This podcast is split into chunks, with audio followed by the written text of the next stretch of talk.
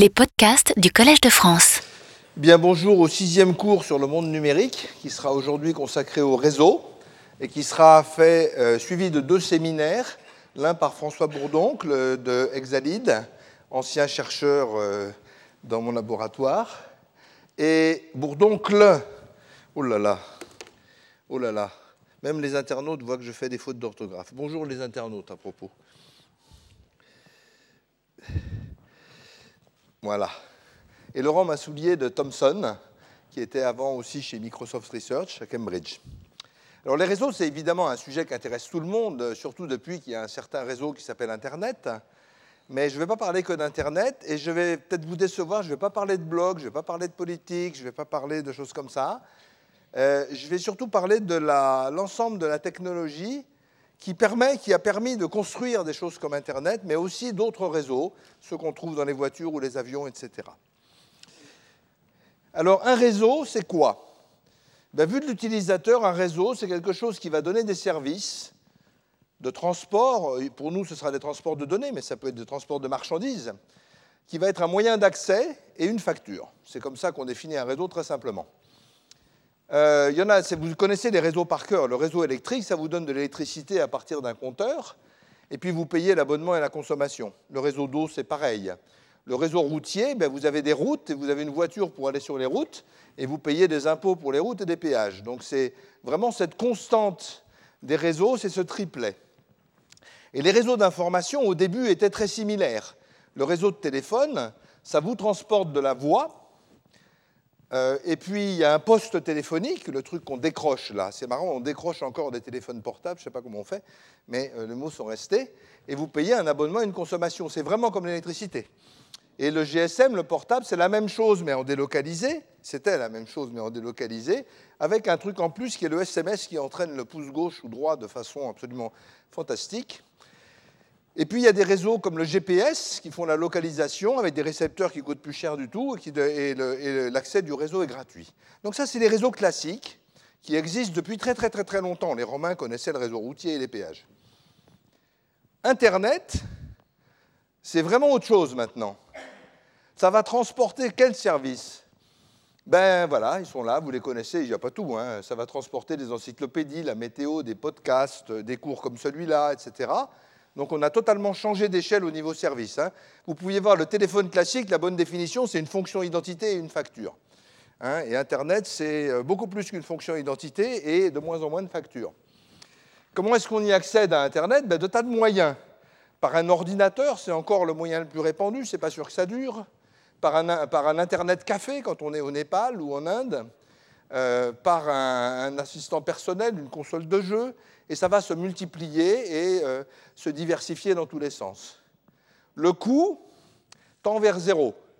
On peut penser qu'il sera zéro. Il est actuellement zéro dans une ville américaine, San Francisco. Vous pouvez vous connecter n'importe où sur Wi-Fi. C'est zéro le coût. Donc ça peut se généraliser, mais évidemment, on paye quelque chose d'autre. Hein. Et Internet va se généraliser aux objets. Donc on a un réseau qui est d'une nature profondément différente. Qu'est-ce qui a permis ça? Ça, je pense que c'est une question que les gens ne se posent pas beaucoup et qui est pourtant totalement passionnante. Comment est-ce qu'on est arrivé à faire quelque chose comme ça, aussi vite? Alors, Internet est vraiment l'endroit où la numérisation rapporte le plus. Internet ne peut pas exister autrement qu'en numérique. Alors regardons un peu les temps héroïques, c'est-à-dire le XXe siècle, hein, le lointain passé en termes de, de réseaux. Il y avait trois sortes de réseaux. Il y avait des réseaux d'ordinateurs on pouvait se connecter à distance sur des ordinateurs. On travaillait sur des ordinateurs aux États-Unis la nuit parce que les, Américains dormaient. D'accord? Alors des fois c'était rigolo, moi je me rappelle d'ordinateurs où on faisait du courrier électronique en transportant des paquets de cartes virtuelles par un facteur virtuel dans le lecteur de cartes virtuelles de, de son correspondant. Ça a un peu disparu. Il y avait d'autres réseaux très différents qui étaient les réseaux de télécom, le téléphone. Ils étaient numériques, mais ça les gens ne savaient pas quand, la France a décidé de, passer de l'absence de téléphone au téléphone général dans les années 70, tout était numérique, mais pour les gens, ça ne faisait aucune différence. Il n'y avait pas de différence audible ni visible. Mais dessus, on a pu commencer à transporter des données en bas débit. Le Minitel, vous vous rappelez, qui faisait clic, clic, clic, clic, on voyait les lettres apparaître une par une, mais qui a été un réseau énorme avec quelque chose comme 18 millions de terminaux. Et là est née une tradition très importante qui est l'obligation d'interopérabilité, qui n'existait pas au début dans les ordinateurs, et qui était qu'il faut qu'un Français puisse téléphoner à un Américain ou un Anglais ou un Chinois.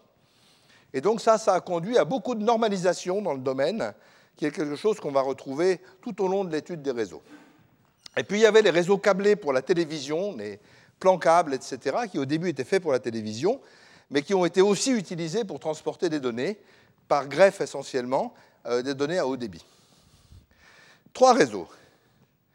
En fin de siècle, il y a toujours des cataclysmes à la fin des siècles, hein, le bug de l'an 2000, mais il y a surtout eu l'arrivée de la convergence pour nous. Internet devient gigantesque. Internet, c'est des milliards de connexions. Ça va être des dizaines et des centaines de milliards d'objets. Il y aura beaucoup plus d'objets que d'hommes. C'est des molles de bits. Vous voyez le nombre d'Avogadro, 6023, 1823, ça commence à être l'unité pour compter les bits qui passent sur Internet. Donc on a changé de taille vraiment. Le haut débit est partout. Des autoroutes optiques qui ont été posées juste avant la bulle, coup de chance, et qui ne sont pas encore saturées, mais ils s'en posent d'autres. Et l'ADSL, grand mystère dont tout le monde connaît le nom, mais pas le fonctionnement, euh, qui a permis de passer de 50 kilobits à 8 mégabits, ou 1 mégabit même chez les gens, ce qui change tout. On ne transmet pas de la vidéo avec un vieux réseau. Images, paroles, textes et musique deviennent la même chose. Et c'est rigolo de penser qu'avant, ce n'était pas vrai d'ailleurs. Et, et, du coup, une révolution fondamentale. Trois réseaux, c'est idiot. Un réseau pour la vidéo, un réseau pour le son et un réseau pour les ordinateurs, c'est stupide. Donc les trois réseaux collapsent dans un seul, et c'est Internet, c'est les principes d'Internet qui ont permis ça. Et ça, c'est vraiment important, parce qu'avec les technologies des réseaux classiques, ça aurait été tout à fait impossible, ou très difficile. Bon, alors quand on parle de réseau, le premier truc dans lequel on tombe, c'est les sigles. Alors ça, c'est la maladie de la, communauté des réseaux, c'est totalement abominable pour les extérieurs. C'est une barrière à l'entrée très très grande. Alors là, j'ai ramassé quelques sigles, à peu près le cinquantième des sigles qu'on trouve dans les livres, je pense. Euh, il y a, un, bouquin très classique qui s'appelle le livre de Guy Pujol sur les réseaux, et vous allez trouver dedans des, annuaires de sigles qui sont tout à fait intéressants. Ces sigles ont plein de caractéristiques. D'abord, ils sont tous moches. Là, il n'y a pas de problème, il n'y a pas beaucoup d'humour dedans. Euh, et euh, je ne suis pas un spécialiste personnellement des réseaux, et ça se mesure au fait que les sigles que je connais sont en bleu. Et donc, vous voyez, je dois être 30% compétent en réseau à peu près. Mais je pense que ça suffit pour aujourd'hui. Et puis des cycles, il y en a des franchement qui exagèrent franchement, par exemple KTV, CATV, très très beau cycle, ça veut juste dire cap de télévision. Bon, je ne sais pas si c'était très utile. FITL, ça veut dire Fiber in the Loop, ça veut dire il y a de la fibre quelque part. Et j'aime beaucoup POTS qui veut dire Plain Old Telephone System, ça veut dire le bon vieux téléphone. Alors, la maladie du cycle sévit vraiment dans le domaine. Et il y en a des très jolis dont je ne sais pas ce que c'est, parce qu'ils me rappellent ma jeunesse, mais je ne voudrais pas savoir ce que c'est, à la limite. C'est Gigapop et Hippie, qui sont des très jolis sigles que je laisse euh, mystérieux. Bien, alors ces sigles sont quand même utiles, et s'ils sont nés, c'est pour une certaine raison. C'est qu'il y a en fait beaucoup, beaucoup de notions en réseau et en télécom. Et pourquoi il y a beaucoup de notions? À cause de quatre raisons. La première, c'est que les réseaux ont différents rayons d'action. Vous avez les PAN, les Personal Area Network, Presque tous les cycles sont, évidemment en anglais. Les, réseaux personnels, c'est votre réseau USB là chez vous, USB, Universal Serial Bus. Vous avez les LAN, les réseaux locaux qui font l'échelle d'un bâtiment ou d'un laboratoire. Les WAN, les Wide Area Network, qui vont s'étaler sur le monde, etc. Et ça, c'est très différent au niveau méthode. Vous avez les réseaux embarqués dans vos voitures, parce que dans les voitures, on cherche à supprimer les fils électriques au maximum, donc à mettre des réseaux. Il y a plein de supports différents. Il y a les fils, il y a le vieux fil de cuivre qui arrive chez vous, le plain old copper wire. Et qui arrive chez vous, il y a la fibre optique, il y a évidemment l'air, la radio, à petite distance, à grande distance, à différentes longueurs d'onde. Il y a des contraintes qui changent tout le temps, parce que la loi de Moore, la loi de Moore fait que tout change tout le temps. Hein. un vieux téléphone, c'était un truc en bakélite avec trois contacts dedans, un micro, etc. Un téléphone moderne, c'est un ordinateur, c'est tout à fait différent. Les besoins des utilisateurs changent encore plus vite que la loi de Moore, apparemment. Et puis, il faut normaliser tout ça. Mais en plus de ces quatre raisons, il y a quelque chose qui est central dans, les réseaux, c'est que tout va se simplifier avec une forme de réseau qui a été introduite au début dans les années 70, euh, par exemple par Louis Pouzin en France, euh, dans le réseau Cyclade et aussi aux États-Unis, et ce qui ensuite est devenu le réseau Internet. Alors, quand on a un problème compliqué, je vous ai toujours dit, la première chose, c'est de trouver les choses simples. Hein, pour attaquer le compliqué, la seule méthode, c'est de trouver les invariants, c'est-à-dire les, les, choses changent avec le temps, sauf les invariants. Et ce sont les invariants que je voudrais enseigner. Alors, première chose, découpage en paquets. Découper l'information en paquets. Ça, c'est vraiment le numérique. Sans savoir ce que c'est que l'information, on a coupé en paquets et baladé ces paquets. Des paquets pas trop gros. Comme pour la poste, il y a des tailles limites hein, à la poste. Transmission soit d'un point à un autre, soit par diffusion. Les satellites, ça ne transmet pas d'un point à un autre, ça transmet partout. Adressage et routage. Dans la poste, on met une adresse et le facteur est censé décoder l'adresse. Contrôle d'accès de flux et de congestion. Si à la poste, vous avez 350 000 lettres à poster, vous ne les mettez pas dans une boîte aux lettres. D'accord? Donc il y a des algorithmes nécessaires pour arriver à contrôler l'ensemble du réseau, surtout vu le nombre de messages qui passent. Et tout ça repose sur une notion centrale qui est le protocole. Un protocole, c'est quoi? C'est un algorithme distribué qui va mettre au moins deux personnes et qui va servir à transporter une information entre deux personnes ou plus. Et des protocoles, il y en a plein de sortes. Alors on va commencer par les réseaux les plus simples que tout le monde connaît parce qu'il y en a un là-dedans, il y en a un dans chaque ordinateur, il y en a dans chaque téléphone. Ce sont les bus. Donc les bus, c'est des réseaux à l'intérieur de l'ordinateur. On en a déjà parlé un peu pour les circuits. Alors un bus, c'est très simple, c'est des fils. C'est des fils posés en parallèle les uns avec les autres, et on leur met des couleurs, ce qui n'est pas vrai dans la nature. Le cuivre n'est pas coloré, bien sûr. Et on va dire, il y a par exemple des adresses, des données, des contrôles qui vont dire est-ce que j'écris, est-ce que je lis, et puis une horloge qui va dire quand est-ce que les signaux peuvent être lus. Et là-dessus se greffe tout un tas d'organes de l'ordinateur, comme l'unité de calcul, des mémoires, le disque, la vidéo et tout ça, vos appareils photo, tout ça se greffe sur le bus et tout le monde se parle. Et là, pour savoir comment parler à quelqu'un, on utilise un mécanisme d'adresse qui s'appelle adresse map, les cartes d'adresse où chacun va disposer d'une plage d'adresses différente des autres. Celui-là de 0 à FFF, c'est de l'hexadécimal en tradition, celui-là de 100 à 1 FFF, etc. Et chacun a sa plage. Et s'il y a un conflit de plage, c'est-à-dire ces deux plages s'intersectent, c'est la débâcle, et votre machine se met à faire des cris de putois et à vous sortir des messages d'erreur complètement incompréhensibles, euh, qui sont des incohérences d'adresse. Donc adressage, voilà l'adressage le plus simple. Chacun a un morceau du monde. Et donc, quand lui parle, il donne l'adresse, tout le monde écoute, et tous ceux qui ne sont pas concernés ignorent. Et celui qui est concerné prend l'information. Mais dans un bus, plusieurs personnes pourraient parler en même temps. Donc, qu'est-ce qu'on va faire? On va prendre un arbitrage, et on va mettre un arbitre ici centralisé. Tout le monde va demander l'autorisation à l'arbitre de parler. D'accord? C'est comme dans une classe euh, et avec un instituteur dans une classe classique. Donc ça, c'est bien, mais ça va bien dans un, dans un petit monde. Parce qu'un arbitre à l'échelle d'Internet, vous voyez, ça va commencer à être dur à faire, et le pauvre va être assez rapidement surmené. Alors les bus deviennent rapidement hiérarchiques, et dans votre téléphone, vous pouvez avoir énormément de bus différents qui se parlent les uns aux autres, et ils se parlent par une méthode très simple qu'on appelle la traduction d'adresse. Ici, cette passerelle fait semblant d'être un vrai organe, mais en fait, dès qu'on lui parle, elle se dépêche de traduire l'adresse, par exemple en lui rajoutant un 1 devant, et de la transmettre à un autre bus. Donc le bus, par exemple, dont tout le monde connaît le nom, mais dont personne ne sait ce que c'est, qui s'appelle PCI Express, euh, qui est dans toutes les machines à l'heure actuelle, c'est un bus hiérarchique comme ça, où vous pouvez, euh, euh, comme d'habitude, la hiérarchie sert à passer à l'échelle supérieure.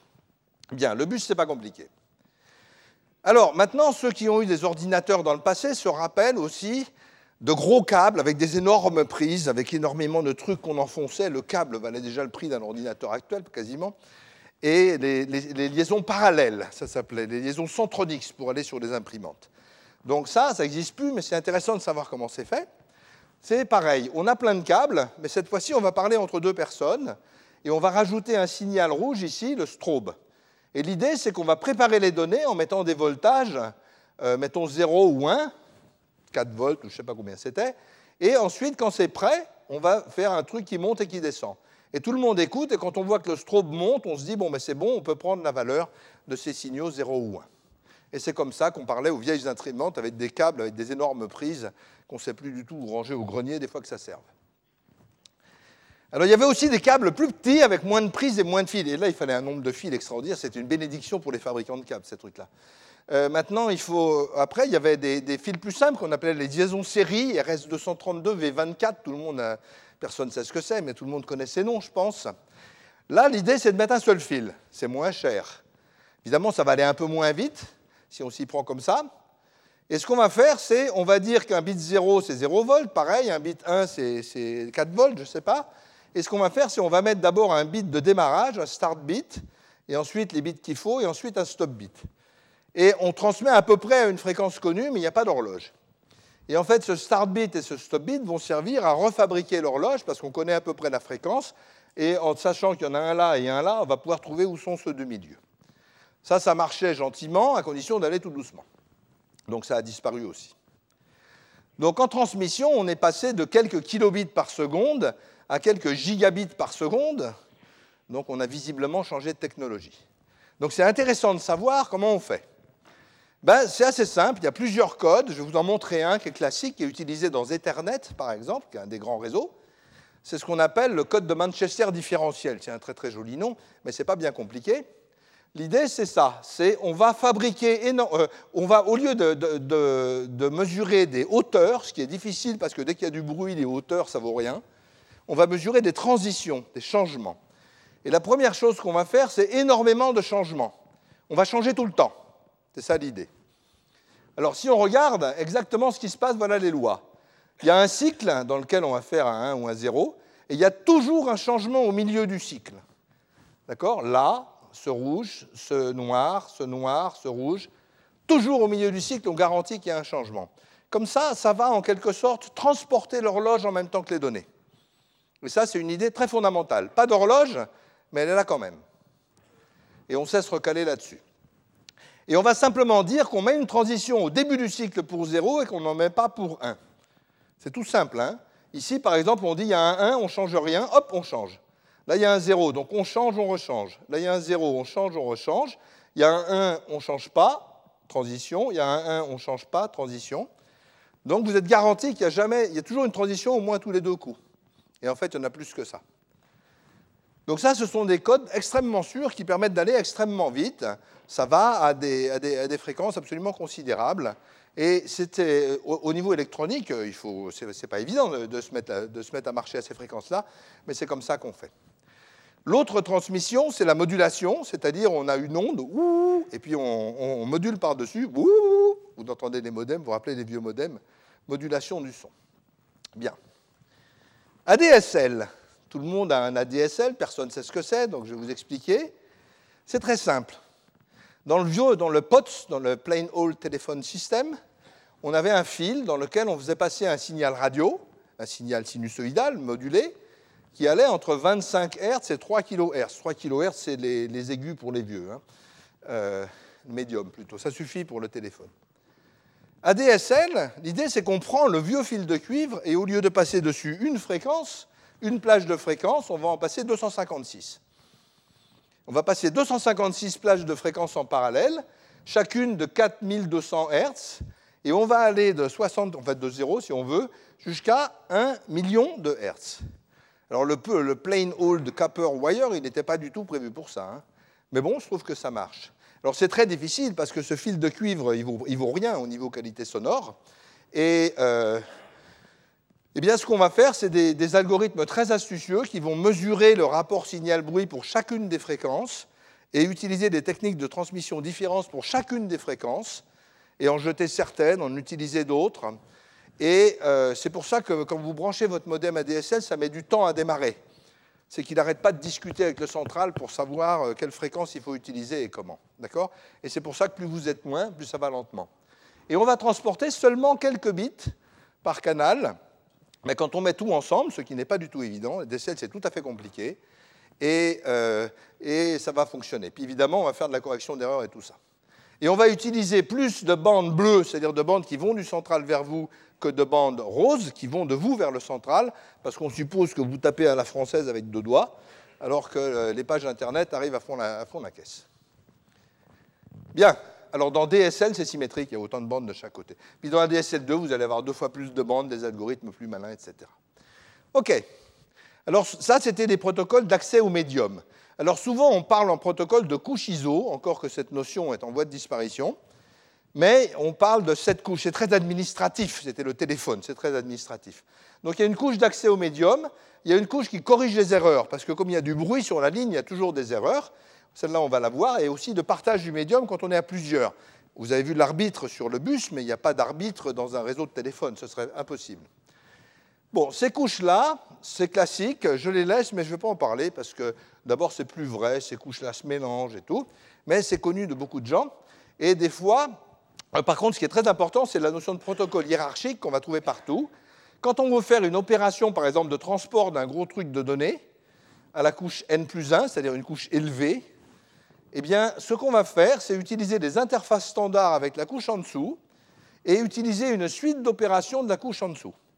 Par exemple, quand vous voulez transmettre un paquet de bits, ben, vous allez transmettre les bits un par un dans la couche en dessous. Et cette idée de découplage des différentes couches est quand même extrêmement centrale.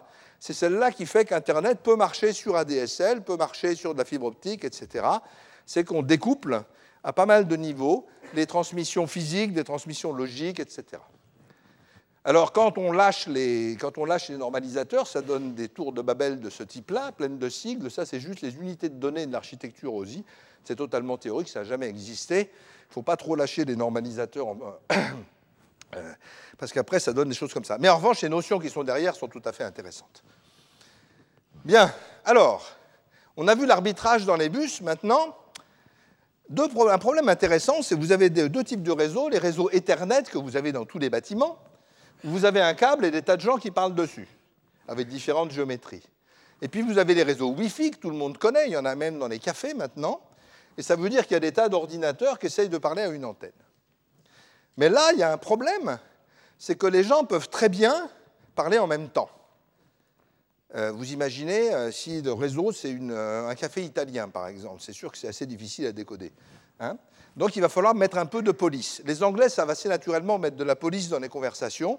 Les Français, plus on descend dans le sud, moins c'est vrai. Et puis alors en Italie, c'est totalement fini. Et donc, il va falloir empêcher les gens de parler tous en même temps si on veut y comprendre quelque chose. Alors là, on va utiliser encore une fois quelque chose qu'on a souvent vu, c'est des propriétés de l'aléatoire. Donc, euh, le, premier réseau, c'était Aloha. Vous pouvez regarder sur le web Aloha, A-L-O-H-A, entre les îles Hawaï, qui utilisait un algorithme qui ne marchait pas, mais je n'ai pas le temps de vous expliquer pourquoi. Mais voici celui d'Ethernet. Premièrement, on écoute. Carrier Sense, CS on écoute. Si quelqu'un parle, on se tait. Déjà, ça, ce n'est pas garanti dans le Sud. Hein. Ensuite, on parle. Quand, on a envie de parler et que la ligne est silencieuse, on parle. Et on écoute ce qu'on dit, ce qui n'est pas non plus vrai dans le Sud. Si on entend quelqu'un qui parle en même temps, ça veut dire que ce qu'on écoute, ce n'est pas la même chose que ce qu'on dit. Donc on se tait, ce qui est vrai dans les pays anglo-saxons. Et à ce moment-là, on se met à envoyer un gros message qui dit à tout le monde, bon, c'est foutu, euh, il y a trois personnes qui ont parlé en même temps. Et là, on va essayer de séparer les gens. Et pour séparer les gens, ce qu'on fait, c'est que chacun va attendre un temps aléatoire dans une certaine fourchette. Et donc chacun tire au dé un temps aléatoire, et l'aléatoire va répartir les gens. Sauf que si pas de chance, bah, il va les remettre quand même au même endroit. S'il les remet au même endroit, on recommence. Alors Aloha, c'était avec la même fourchette, et ça, ça ne marche pas. Et Ethernet, c'est en doublant à chaque fois la taille de la fourchette. Une seconde, deux secondes, quatre secondes. Et comme ça, ça s'étale de plus en plus. Et c'est censé marcher. En fait, ça ne marche pas non plus en théorie, mais ça marche en pratique. Ça marche bien en pratique. Donc vous voyez, c'est très anglo-saxon. Hein. Dès qu'il y a deux personnes qui parlent, ils s'arrêtent, tout le monde se regarde. Et les anglo-saxons ne jouent pas au dé pour ça, ou alors ils le font en cachette. Et euh, on parle. Alors en fait, euh, Philippe Flageolet, qui est venu au premier cours, et, Philippe Jacquet ont fait une très belle théorie de tous ces protocoles. Et il y a d'autres protocoles qui seraient meilleurs que ça, qui sont utilisés dans certains réseaux, qui sont... L'aléatoire, c'est quand même très spécial. L'idée, vous avez 17 personnes qui, sont en collision, là. Et eh bien chacun prend une pièce, tire à pile ou face. Tous ceux qu'on pile reparlent tout de suite. Ils se rentrent dedans. D'accord Et puis ils retirent à pile ou face. Ça n'a pas l'air, mais c'est bien meilleur. C'est bien, enfin, c'est pas mal meilleur. Voilà, donc ça c'est la résolution des collisions. Sur le Wi-Fi c'est pareil, sauf que c'est un petit peu plus compliqué. Hein Mais vous avez ce problème déjà de plusieurs personnes dans la salle qui se mettent à parler en même temps. Comment est-ce qu'on fait? De l'aléatoire. L'aléatoire c'est partout. Bien. Mais maintenant, même quand on parle, il y a des erreurs. Parce qu'il y a du bruit sur la ligne, parce que le, fil de cuivre a pris une pelleteuse dans la figure, parce qu'il y a des tas de raisons. Hein. Alors comment est-ce qu'on va faire? Eh bien, il faut corriger ces erreurs. Alors on a du bruit sur la ligne, donc les bits arrivent euh, comme ils peuvent. Et la question, ce n'est pas de débruiter les lignes, ça, ça coûterait beaucoup trop cher, c'est comment utiliser une ligne bruitée? Shannon, 1948, a fait quelque chose de gigantesque qui s'appelle la théorie de l'information et qui est la théorie de l'utilisation d'une ligne bruitée. Il a montré qu'est-ce qu'on pouvait passer comme information en fonction du rapport signal-bruit, et Shannon a donné des algorithmes, mais des pas vrais. Ce pas des vrais algorithmes, des méthodes, mais qui ne sont pas algorithmiques, pour arriver à l'optimum. Et pendant très longtemps, les gens ont cherché s'il y avait des méthodes algorithmiques pour arriver à l'optimum, ce qui est très loin d'être évident, et donc c'était le codage. L'idée générale est la suivante. On a un paquet qu'on veut transmettre, on va lui rajouter une redondance. Si on est stupide, on remet le paquet lui-même. Vous voyez, il y a deux fois chaque bit, donc euh, on en met trois fois, mais ce sera un peu cher. On va être plus astucieux que ça. Avec cette redondance, on passe la transmission et il y a tous les bits rouges là qui sont ceux qui n'ont pas été transmis correctement. Bien. On passe un algorithme uniquement chez le receveur, pas sur la ligne, uniquement chez le receveur, et on reconstitue les bons bits. Des fois, il en manque un ou deux, mais par exemple, si vous faites de la télé, vous savez, si vous avez un point sur l'œil du présentateur, ça ne va pas vous déranger beaucoup. Enfin, il ne faut pas qu'il en manque beaucoup. Donc ça, c'est l'idée de base. Rajouter de la redondance et l'enlever. Alors, c'est plus vite dit que fait. Mais voilà, par exemple, l'état de l'art 1993, ce que vous avez dans la TNT. Alors, en fait, ici, on va utiliser une succession de codages on va utiliser deux codeurs séparés par une permutation. Alors pourquoi? Parce qu'un codeur, ça va avoir certaines propriétés, un autre va avoir d'autres propriétés de décodage, donc c'est bien de mélanger deux codeurs. Et la permutation sert à, une permutation aléatoire, encore une fois, sert à découpler complètement les deux codeurs en mélangeant totalement les bits pour éviter toute interaction fausse entre les codeurs. Donc, on applique un premier codeur dit de Reed-Solomon, ça c'est pas très important, il y a beaucoup, beaucoup de codeurs, c'est des maths, ça, hein. pur et dur. On fait une permutation, c'est pas compliqué. Un autre codeur dit codeur convolutif, là, ça arrive tout cassé. On passe le décodeur convolutif, on défait la permutation et on décode le, le deuxième code. D'accord? Et ça, les gens en 93 pensaient que c'était optimal qu'on ne ferait pas mieux. Pas que c'était optimal, mais c'est pas on savait que ce n'était pas optimal, mais pensait qu'on ne ferait pas mieux, mais c'est la TNT. Alors qu'est-ce qui se passe là-dedans? C'est qu'on a deux codes qui coopèrent. En quelque sorte, le, premier décodage convolutif va aider le deuxième décodage en lui enlevant déjà certains types d'erreurs. Et les types d'erreurs qu'ils savent corriger ne sont pas les mêmes. C'est pour ça que c'est utile d'avoir deux codes. Mais en fait, ça ne marche que dans un sens, c'est-à-dire que ce décodeur aide celui-là, mais celui-là n'aide pas celui-là. Et donc, euh, deux Français, Claude Bérou, qui vient d'être élu à l'Académie des sciences, et à laquelle je dois tous ces transparents, et Alain Glavieux, qui est malheureusement décédé, ont inventé un code tout à fait révolutionnaire qui a révolutionné les télécommunications et qui s'appelle les turbocodes. Alors non seulement ça a un joli nom, mais ça a un nom justifié. Alors voilà ce que c'est qu'un turbocode. On prend notre message, on le met là, on emploie un codeur 1 et on rajoute les bits de redondance par le codeur 1 on prend une permutation, comme d'habitude pour mélanger tous les bits, on prend un codeur 2 et on rajoute les bits de redondance. Donc il y a deux codeurs indépendants du côté du codeur. Ça, c'est pas compliqué, sauf qu'il faut bien choisir les algorithmes ici. Ça, c'est le métier des, gens de, la théorie de l'information. Ensuite, on transmet, ça arrive tout cassé. On décode la première partie du message avec le code 1, et la, première partie du message, on la, on la repermute, et on la passe dans le décodeur 2. Pour l'instant, on n'a pas fait grand-chose. Et c'est là que turbo intervient. Un moteur turbo, c'est un moteur dans lequel les gaz d'échappement vont faire tourner une turbine qui va comprimer les gaz d'admission. L'échappement aide l'admission. Alors, c'est exactement le même principe ici. On va prendre le code décodé par le décodeur 2, on va le renvoyer dans le décodeur 1, et le code décodé par le décodeur 1, on va l'envoyer dans le décodeur 2. Et comme ça, et on va itérer, on va faire des étapes de ça, mettons 8, 10 étapes, comme ça, et à chaque fois, chacun des codes va aider l'autre. Et à la fin, on peut démontrer, on, hein, parce que moi non, on peut démontrer qu'on obtient un code qui est arbitrairement près de la limite théorique. Et donc là, il n'y a, plus beaucoup d'améliorations à faire, sinon que si, parce qu'on peut jouer sur ces codes pour les rendre encore plus simples avec des trucs très astucieux. Et voyez, c'est le principe des mots croisés. Quand vous faites un mot croisé, vous trouvez un mot sur une ligne, crac, ça vous renseigne sur une colonne. Hein? Et puis la colonne, vous la mettez, ça vous renseigne sur une autre ligne. Ou le sudoku, c'est pareil. Hein, sauf que le sudoku, c'est facile à résoudre avec un algorithme. Les mots croisés, c'est un petit peu plus compliqué. Donc voilà l'invention des turbocodes. Alors je vous la montre. Hein, grâce à des images de Claude Bérou, voilà, vous transmettez une photo de tableau, il arrive ça. Ah, ça, c'est des exemples réels. Hein. Il arrive ça, c'est-à-dire si vous ne décodez pas, il y a de la friture, comme on dit. Hein. Et une étape de décodage, euh, vous obtenez ça. Huit étapes de décodage, vous obtenez ça. Et vous n'avez rien retransmis, hein. c'est juste du côté du récepteur. Donc ce n'est pas une mince invention. Ça a juste révolutionné les télécoms. Et vous avez ça maintenant dans les communications avec Mars, dans UMTS, euh, dans ADSL2, je crois que c'est en discussion, mais si ce n'est pas ceux-là, ce sera des cousins, parce qu'évidemment, les gens se sont rués sur la bête. Voilà. Alors ça a donné tous les prix Nobel du monde aux auteurs, sauf qu'il n'y a pas de prix Nobel dans le domaine, ça a un autre nom. Bon, alors c'est bien, on sait transmettre des, bits pour qu'ils arrivent à peu près propres, mais il y a quand même un problème, c'est que les paquets se perdent. Alors là, quand les paquets se perdent, c'est sûr que ce n'est pas avec de la redondance simple qu'on va les retrouver. Pourquoi ils se perdent? Parce qu'il y a une pelleteuse qui a cassé la ligne, crac. Ou alors parce que vous allez voir sur Internet, les paquets adorent se perdre. Internet adore faire perdre des paquets, et c'est astucieux, ce qui n'est pas évident.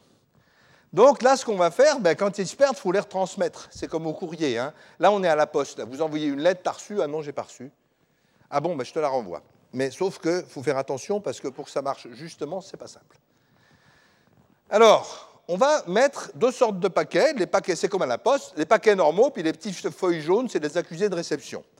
Et alors, on va les reconnaître en mettant un bit en tête. Là, C. Pour 0, c'est un paquet simple, et pour 1, c'est un accusé de réception. Alors voilà la méthode naïve que tout le monde connaît. Monsieur Bleu envoie un, paquet à Monsieur Rouge. Monsieur Rouge répond par un accusé de réception. La ligne bleue ici veut dire quand il reçoit l'accusé de réception, Monsieur Bleu sait que Monsieur Rouge a reçu son paquet. Donc il en renvoie un autre. Et Monsieur Rouge envoie un accusé de réception. Monsieur Bleu sait que Monsieur Rouge a reçu le deuxième paquet. Monsieur Bleu envoie un paquet, grève, le paquet se. Monsieur Bleu attend un moment, renvoie le paquet, Monsieur Rouge renvoie l'accusé de réception, regrève, le paquet se. Ça, vous connaissez ça par cœur. Monsieur Bleu re-renvoie le paquet, puis Monsieur Rouge finit par envoyer l'accusé de réception, et Monsieur Bleu sait que euh, le paquet est arrivé. Bon, ça a l'air de marcher, ça, mais ça marche absolument pas. On va voir pourquoi. Alors déjà, ça coûte cher parce que transmettre rien que des accusés de réception, c'est un peu idiot. Alors il y a une méthode assez naturelle qui s'appelle le piggyback, qui consiste à dire qu'une discussion, ça va toujours dans les deux sens. Donc tant qu'à faire, M. Rouge, il transmet l'accusé de réception dans la même enveloppe qu'une autre lettre. D'accord? Donc l'accusé de réception fait partie d'un paquet normal envoyé par M. Rouge à M. Bleu. Ça, c'est ce qu'on appelle le piggyback. C'est pas compliqué, ça aide bien. Mais l'algorithme est quand même incorrect. Alors, il faut comprendre pourquoi. Dans cet algorithme-là, qui est un protocole, un protocole, ça établit une connaissance mutuelle. Et là, en fait, on peut, en réfléchissant, on peut voir que M. Rouge ne sait jamais ce que c'est M. Bleu. Alors pourquoi? Parce que M. Bleu renvoie des, paquets, et quand Rouge renvoie un accusé de réception, il ne peut pas savoir si c'était le duplicata d'un paquet qui avait été réémis par M. Bleu parce qu'il pensait que l'autre était perdu, ou si c'était un nouveau paquet. Donc Rouge risque d'envoyer des accusés de réception deux fois sur des paquets où il aurait dû le faire qu'une fois, du coup, bleu va penser que rouge a reçu un paquet alors que ce n'est pas vrai, et tout va s'en mêler. Vous avez qu'à essayer avec la poste, ça marche très bien aussi. Donc, ce n'est pas correct. Alors, comment est-ce qu'on rend ça correct? On rend ça correct en ajoutant un petit drapeau sur le paquet 0 ou 1. Et on va juste envoyer des paquets bleus et des paquets. Enfin, euh, le rouge, c'est mal tombé. On va envoyer des paquets verts et des paquets jaunes. Je n'ai pas mis les couleurs ici. C'est des 0 et des 1. Donc, bleu étiquette son premier paquet 0. Rouge renvoie l'accusé de réception 0. Super. À ce moment-là, bleu sait que le paquet numéro 0 est arrivé chez rouge. Bleu renvoie le paquet 1. Comme rouge reçoit le paquet 1, il sait que bleu est content.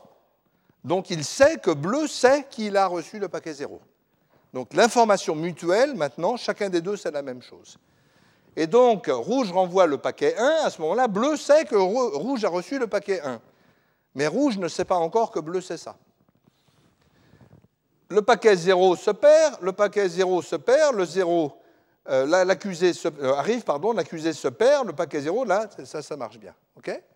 et donc, avec ces 0 et ces 1 qui alternent, c'est ce qu'on appelle le protocole du bit alterné, qui est le premier exercice d'étudiant en termes de protocole, eh bien, on peut montrer, ce n'est pas évident à montrer, hein. Euh, les premières démonstrations marrantes, c'est celle de Joseph Sifakis, qui a eu le prix Turing, dont j'ai déjà cité. Et cet algorithme est correct, mais il est super lent. Parce que s'il faut attendre les accusés de réception à la vitesse de la poste, euh, vous n'allez pas transmettre grand-chose. Hein. Donc on va améliorer ça avec l'algorithme universel maintenant, qui est celui des fenêtres. Alors l'idée, c'est qu'au lieu de mettre un seul bit, on va en mettre plusieurs, on va mettre en fait un compte, on va mettre un comptage qui va être borné par un certain paramètre qui est essentiel, essentiel ce paramètre qui s'appelle la taille de la fenêtre. Alors je vous le donne ici avec une fenêtre de taille 3. Bleu va pas attendre les accusés de réception, il va envoyer tout de suite trois paquets, 0, 1, 2. D'accord? Et rouge va par exemple ici renvoyer l'accusé de réception de 0. À ce moment-là, bleu sait que 0 est arrivé. Il peut immédiatement retransmettre un autre paquet 0, même sans savoir que 1 et 2, où ils sont. D'accord? Ensuite, l'accusé de réception de 1 se perd. Pas grave. Enfin, ça dépend. Là, c'est avec ordre. Il y a aussi sans ordre, mais j'en parlerai pas. L'accusé de réception de 1 se perd, mais l'accusé de réception de 2 ne se perd pas. Quand il reçoit l'accusé de réception de 2, bleu se dit, comme j'ai reçu celui de 2 et pas celui de 1, c'est probablement que celui de 1 s'est perdu. Ou bien que celui de 2 l'a doublé dans le réseau. Il y a des tas de configurations, mais là, je ne vais pas être compliqué parce que c'est très très subtil ce genre de choses quand on regarde les détails. Et je veux juste donner l'idée.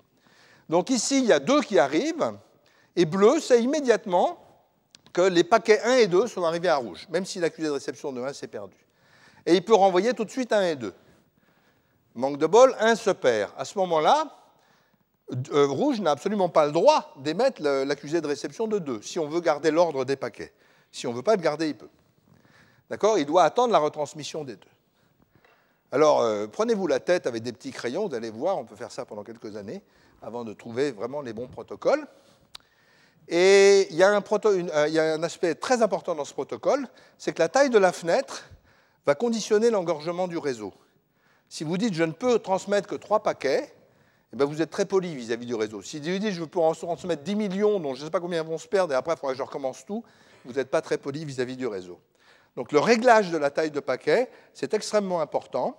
Et là, il y a toute une science derrière, dont je ne parlerai pas malheureusement en une heure. Mais donc, on sait corriger des bits, on sait récupérer des paquets perdus, ce qui n'est pas vrai avec les boîtes de foie gras dans la poste, malheureusement. Et on va passer à la taille au-dessus. Donc maintenant, on va passer au grand réseau. Donc là, on était euh, sur une petite ligne hein, pour l'instant, ou dans un bâtiment. Et là, on passe dans le monde, les Wide Area Network. Voilà la carte de Renater, le réseau de la recherche français. Vous avez des trucs en rouge. Les trucs en rouge, c'est des liaisons à 2,5 gigabits par seconde. Donc ce n'est pas des trucs de débutants. Hein. Ce n'est pas des câbles parallèles Centronix. Fini ça. Alors comment ça marche un réseau comme ça?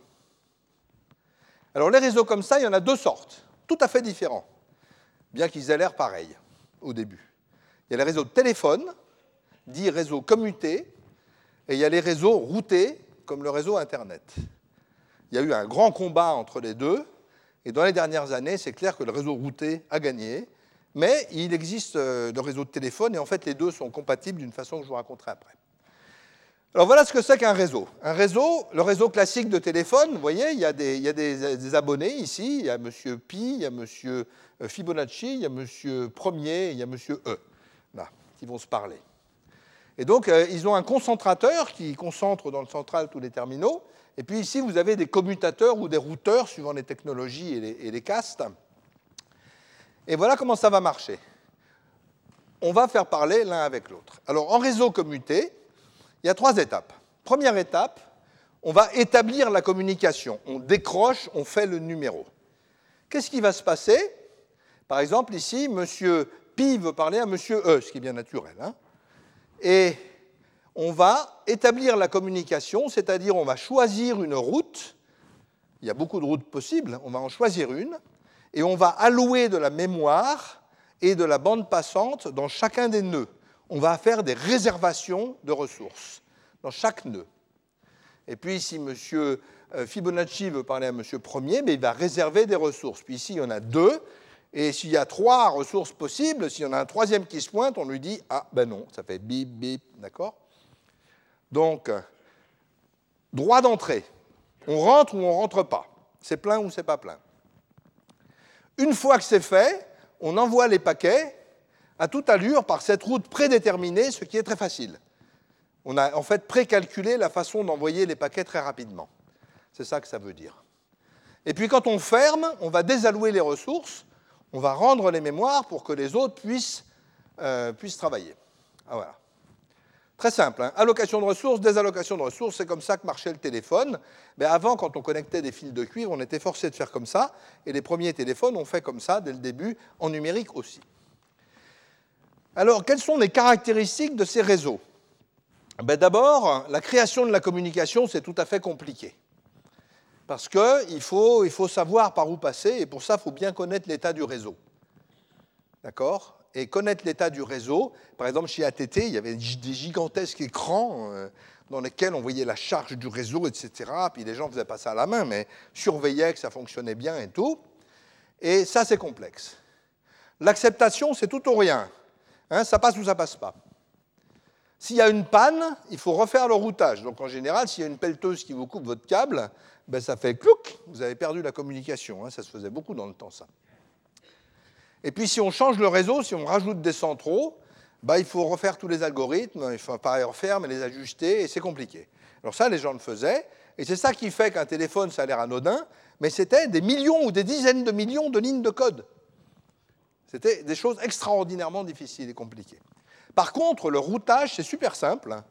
Les paquets vivent font à fond la caisse. La qualité de service est garantie, c'est-à-dire quand vous avez votre communication, elle va rester bonne jusqu'à la fin, sauf si ça ne marche plus. C'est tout à fait efficace en mode continu, c'est-à-dire quand vous parlez, mais quand vous vous taisez, c'est vraiment très moyen.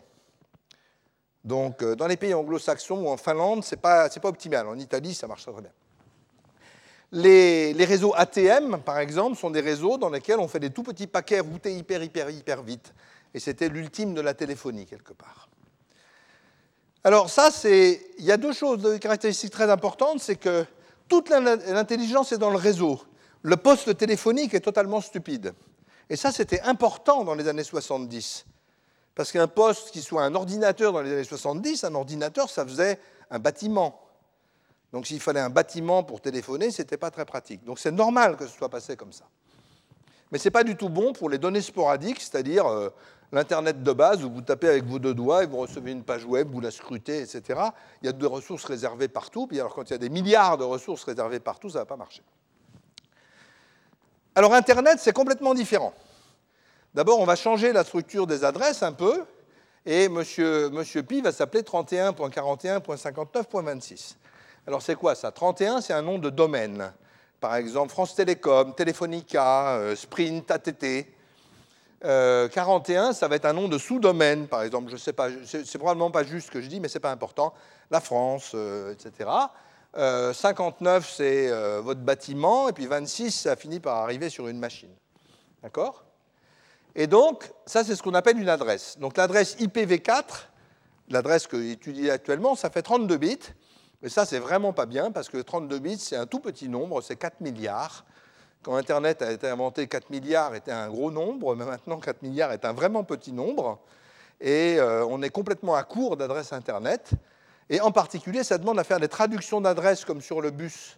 Et ça, ça pose des tas de problèmes vraiment compliqués et tout à fait idiots. Et pour IPv6, la nouvelle version qui arrive maintenant, eh ben, c'est 128 bits. Ça veut dire que chaque objet de la Terre, ma paire de lunettes, aura une adresse IP unique. Il n'y aura jamais de calcul d'adresse. Mais évidemment, il faudra manipuler 128 bits partout, il faut avoir de l'électronique un peu moderne, mais la loi de Moore est là pour ça. Donc IPv6, euh, ça fait d'autres choses, mais c'est surtout cette histoire d'adresse qui est importante. Alors comment ça va marcher? Ben, Monsieur Pi parle à Monsieur E, il prend son paquet, il l'envoie et le paquet traverse le réseau sans laisser la moindre trace. D'accord? Et puis euh, Monsieur, Fibonacci veut parler à Monsieur Premier, c'est pareil, le paquet traverse le réseau sans laisser de trace. Et puis ça va être pareil pour le deuxième paquet, qui n'est pas totalement forcé de passer par le même endroit. On va voir ça. Et puis, euh, s'il parle à quelqu'un d'autre, ça va prendre une autre route. Donc les paquets, les routeurs, leur seule occupation, c'est d'envoyer les paquets ailleurs le plus vite possible. Et même d'ailleurs, si c'est un paquet de Téléfonica qui est chez France Télécom, on appelle ça, si j'ai bien compris, une patate chaude. Donc on se dépêche de l'envoyer ailleurs. On essaye de garder des paquets de son propre réseau, parce que c'est avec cela qu'on gagne des sous. Alors comment ça marche ça? Ben, Ça marche avec un objet central qui s'appelle la table de routage. La table de routage, c'est que les adresses sont hiérarchiques. Par exemple, la table de routage, ça va être de dire toutes les adresses qui commencent par 110, première à gauche, 127, deuxième à droite, c'est comme le tripostal, hein, 92 tout droit en face, ça là, c'est le PC de mamie au premier, et ça, c'est le réseau du salon. Donc on va avoir une table hiérarchique comme ça. Et ces tables de routage sont pas tout à fait petites. Hein. Si on voit le... Ah oui, pardon. Et ça, c'est parce que vous, que vous connaissez. Hein. Euh, vous n'avez jamais tapé ça vous-même. Vous pouvez d'ailleurs, mais vous ne le faites pas. Vous dites collège-de-france.fr et en fait, ça appelle un serveur dans le réseau qui s'appelle un serveur de nom, le DNS, et qui va vous répondre ça, en fait, c'est ça. C'est pas vrai, mais c'est pas grave. Alors l'étape de routage, vous voyez, ça évolue avec le temps. Euh, merci Laurent Massoulier pour le graphique. En 90, c'était à 0, et à l'heure actuelle, c'est à 250 000 entrées par routeur. Puis ça continue à grandir. Donc on est content que la loi de Moore marche hein, pour ça. Et donc les fabricants de routeurs gèrent ces tables de routage. Alors comment est-ce qu'ils gèrent ces tables de routage? Je vous ai dit que dans un réseau téléphonique, c'était compliqué de savoir par où passer. Mais là, ça a l'air encore plus compliqué de savoir par où passer. Mais c'est ça qui est très important dans Internet, c'est que les tables de routage ne sont pas gérées du tout de façon centralisée, encore que ce n'est pas tout à fait vrai, mais euh, l'idée n'est pas centralisée au moins. L'idée, c'est que tout le temps, chaque routeur envoie à ses voisins ses tables de routage.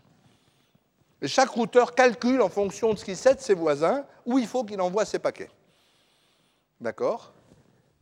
Donc, euh, ils échangent leur table de routage. Alors, supposons que le réseau soit fixe. Ils vont échanger leur table de routage. Et chaque routeur va appliquer un algorithme dit de fermeture transitive, qui est essentiellement de calculer des chemins. Et donc ça, ça occupe hein, aussi sur cette taille-là. Les algorithmes de fermeture transitive, euh, il ne faut, pas laisser ça aux débutants. Et chaque routeur va finir par connaître la route optimale. Et on peut montrer que ça, c'est optimal. D'accord? Sauf que les routeurs doivent échanger pas mal d'informations. Mais c'est surtout extrêmement souple. Il y a beaucoup d'informations dans chaque routeur, ce qui n'était pas du tout vrai dans le, téléphone. Les routeurs téléphoniques étaient des objets beaucoup plus simples quelque part, mais avec beaucoup plus de logiciels compliqués dedans. Tandis qu'un routeur moderne, c'est un truc qui fonce essentiellement. Alors si on reconfigure le réseau, eh ben, l'échange d'étapes de routage va propager, pardon, l'échange d'étapes de routage va reconstruire les routes. Puis peut-être que pendant un moment, vous allez prendre une route un peu nulle. D'accord Et puis que les paquets vont changer de route progressivement pour retrouver la bonne route. Donc c'est quasi un système de nature biologique, beaucoup plus que téléphonique. Il hein. ne faut pas exagérer sur la comparaison biologique, ceci dit. Hein. Alors, il y a un problème là-dedans, c'est comment est-ce qu'on contrôle le flux et la congestion? Parce que comment est-ce qu'on fait pour régler le débit? Si tout le monde se met à écrire dans le réseau à fond la caisse, qu'est-ce qui va se passer? Alors les routeurs ont une stratégie très simple, très très simple. Quand ils n'ont plus de mémoire pour mettre les paquets, ils les jettent. D'accord? Ça, c'est pas compliqué. Euh, euh, c'est très simple. Donc les gens, les recevant pas, vont dire bon, ben, je vais demander la retransmission du paquet. Ou les gens vont dire j'ai toujours rien comme retour de lui, donc je vais renvoyer le paquet. Ça, c'est des algorithmes qu'on a vus tout à l'heure. Et le protocole qui gère ces algorithmes s'appelle TCP. Et l'idée ici, c'est qu'il n'y a aucun contrôle à l'intérieur du réseau. C'est le contraire de la téléphonie. Les terminaux sont intelligents, le réseau est stupide. Il n'y a aucun contrôle dans le réseau, le réseau jette. Et ce que fait TCP, c'est simple. Il marche, enfin c'est simple. Première vue, parce que connaître les détails, TCP c'est quand même assez compliqué. Il y a un bonus additif et un malus multiplicatif. D'accord? Le bonus additif, c'est on cause au début un peu lentement, et si on voit que ça marche, c'est-à-dire si on reçoit des accusés de réception, on accélère. On accélère en appuyant linéairement sur l'accélérateur. Plus 1, plus 1, plus 1, plus 1, plus 1, plus 1. Alors comme ça, le réseau se charge, se charge, et dès que ça marche plus, le réseau perd des paquets, là, grand coup de frein on divise par deux, divise par deux, divise par deux. Donc du coup, le réseau se décharge violemment, parce que tout le monde est censé faire ça. Donc le réseau se décharge violemment et on réaccélère, etc. Et donc c'est un réseau qui est entièrement statistique. Alors cet algorithme-là marche, euh, et fait essentiellement un partage équitable des ressources entre les gens. C'est-à-dire si quelqu'un envoie énormément de paquets, il va en perdre beaucoup, donc il va diviser par deux. Si quelqu'un envoie peu de paquets lentement, il va presque pas en perdre, donc il va continuer à accélérer un petit peu. Ça équilibre les gens. Alors la théorie de ça, en revanche, ce n'est pas totalement simple. Hein. Bien, et puis on n'a plus de qualité de service garantie. C'est pour ça quand on vous dit le téléphone IP, c'est de la même qualité que le téléphone normal, mais il n'y a rien de garanti. Si le réseau est suffisamment bien fait, si les algorithmes dedans sont bons, ça va être vrai en moyenne. Et en fait, la moyenne, c'est ça qui nous intéresse dès qu'on a une très très grande population, ce qui est le cas. OK, ça c'était Internet. Enfin, les racines d'Internet. Levez le voile sur Internet. Mais si vous faites des voitures ou des avions, pas du tout de qualité de service, c'est moyen. Par exemple, vous voulez coupler le frein et la suspension. Donc on envoie des paquets, puis le routeur, ouf, il comme il y a la radio qui passe, il va te jeter des paquets. Donc ça, c'est une idée un peu moyenne. Hein. Donc on va faire autrement dans des réseaux embarqués à l'intérieur des voitures ou des avions. Euh, il y a plusieurs choses à faire. D'abord, les tolérances aux perturbations radioélectriques, il faut blinder les trucs, etc. J'aurai des anecdotes pour vous montrer que c'est souvent aussi un peu une excuse. Et par exemple, des réseaux, il y a un réseau célèbre qui est le réseau CAN, qui est dans les voitures, CAN, euh, et ce euh, contrôleur Area Network, et ce, réseau, ben, c'est une espèce d'Ethernet avec des algorithmes de résolution des collisions tout à fait différents. Ce n'est pas très grave, mais surtout, c'est un réseau non déterministe. Et dans le cours système embarqué, j'avais expliqué que le non déterminisme pour conduire une voiture, c'était un peu moyen, que quand vous freinez, vous n'avez pas tellement envie que ce soit la voiture qui choisisse si vous freinez ou pas. Donc maintenant, il y a des nouveaux réseaux qui sortent, qui s'appellent TTP, FlexRay, qui ont été développés en Autriche par euh, Hermann Koppetz, par exemple et qui essentiellement vont permettre l'automatique distribuée et de rajouter un déterminisme suffisant.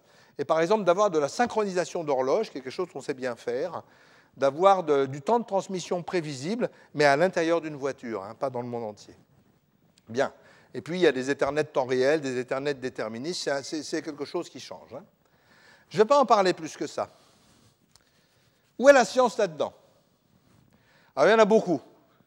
C'est vraiment un domaine où il y a beaucoup de sciences. La transmission, le traitement du signal, la théorie de l'information. Euh, moi, je dis pas, pas grand-chose, mais tous mes copains qui la connaissent me disent que c'est un truc tout à fait extraordinaire. Il faudra que je l'apprenne un jour. Liaison réseau, les protocoles. Je vous en ai montré des simples, mais les protocoles, ce sont des casse-têtes. Et ce sont des, choses sur lesquelles la vérification formelle est utilisée en grand. Et les protocoles, il y en a beaucoup de sortes, et ils sont tout à fait compliqués. Et quand on fait un tout petit bug dans un protocole, le désastre est total. Euh, par exemple, il y a, je vous avais mentionné une ligne de code mal placée, en fait une accolade mal placée dans le code du réseau téléphonique américain a planté le téléphone interurbain américain pendant toute une euh, demi-journée. Et ça, ça fait des morts, hein. il n'y a pas de mystère. Plus de téléphone aux États-Unis. Une ligne de code. La protection, on en parlera au dernier cours dans 15 jours. Quand on transmet ces, paquets, il ne faut pas que tout le monde puisse les lire nécessairement dans le GSM, dans le, etc. Euh, donc il y a toute la cryptologie et la sécurité. Le grand champ, c'est Internet. La protection contre les intrusions et les attaques, dont parlera Martine Abadi au colloque. Le routage. On a des réseaux gigantesques et il faut qu'ils soient efficaces. Donc il faut bien comprendre les algorithmes de routage, leurs propriétés statistiques. Euh, Philippe Flageolet, dans le premier cours, vous avez montré comment on pouvait détecter de façon statistique et grâce à des algorithmes aléatoires les intrusions dans un réseau au milieu du bruit. D'accord? Donc ces algorithmes, si vous ne vous rappelez pas à regarder sur le web, euh, ces algorithmes sont très très importants. Le contrôle de flux, donc ça, ce sont les algorithmes distribués. Savoir ce que c'est l'autre sur ce que je sais. Ces algorithmes-là, il ne faut pas les laisser aux débutants. Hein. C'est des algorithmes qui sont très très durs. Le dimensionnement des stats et des probas, puis la diffusion des systèmes dynamiques. Laurent Massoulier va vous en parler tout à l'heure. Et je remercie euh, mes collègues Baccelli, Bérou, Massoulier, Pujol, pour toute l'information que j'ai eue chez eux, parce que moi, je ne suis pas du tout du domaine. Alors, avant de passer la parole à François Bourdon sur les moteurs de recherche, je voudrais vous montrer quelque chose de tout à fait exceptionnel et pas très connu, qui est l'œuvre de Albert Robida.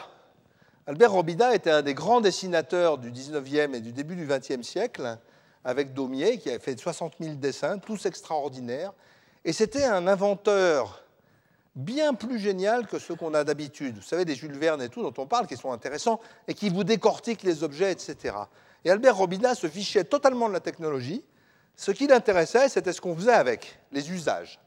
Donc vous avez ici, et Albert Robida a inventé des choses mais totalement extraordinaires. hein. On ne sait pas ça, mais là on est avant 1900. Là, hein. Ça c'est le téléphonoscope. D'accord? Le téléphonoscope, le téléphone venait d'être inventé. Lui, ça ne l'intéressait pas du tout, il n'en a jamais eu.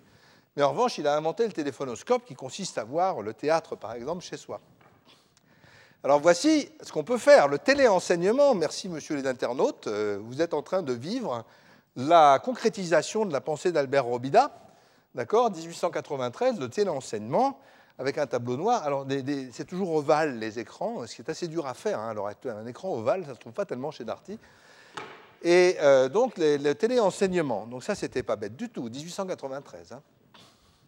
Alors il a été plus loin que ça. Écran géant dans la rue, le sac de Pékin proposé aux Parisiens. D'accord C'est quand même assez classe, je veux dire, on est, dans les années 1900. Il a été nettement plus loin que ça. Le e-commerce, les emplettes par réseau. Donc ici, la présentation du rayon des soieries à la dame par réseau.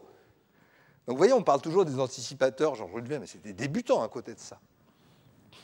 Et le plus extraordinaire, c'est celui-là. C'est le phono-opéragraphe, qui est l'invention du lecteur MP3, où on voit le montagnard avec son lecteur MP3 et sa grande canne en train d'écouter un opéra. D'accord? Alors, Albert Robida, euh, vous avez le site robida.info. Il y a des éditions de ses dessins, je les conseille. Il y a un musée qui lui est consacré à Compiègne. Euh, ça vaut vraiment le coup parce qu'il n'a pas fait que ça. Y, des- il y a des choses absolument fantastiques dans tous les sens dans l'œuvre de Robida. Et je vous conseille vraiment. Mais Robida, qui a pensé à des tas de choses, n'a pas pensé à deux choses. Et ce n'est pas le seul. Il y a deux inventions majeures, absolument majeures, auxquelles il n'a pas pensé. C'est le moteur de recherche et la diffusion pair à pair, Napster et tout. Et c'est exactement pour ça que j'ai choisi ces deux sujets pour les deux exposés qui vont suivre. Merci. Retrouvez tous les podcasts du Collège de France sur www.collège-de-france.fr.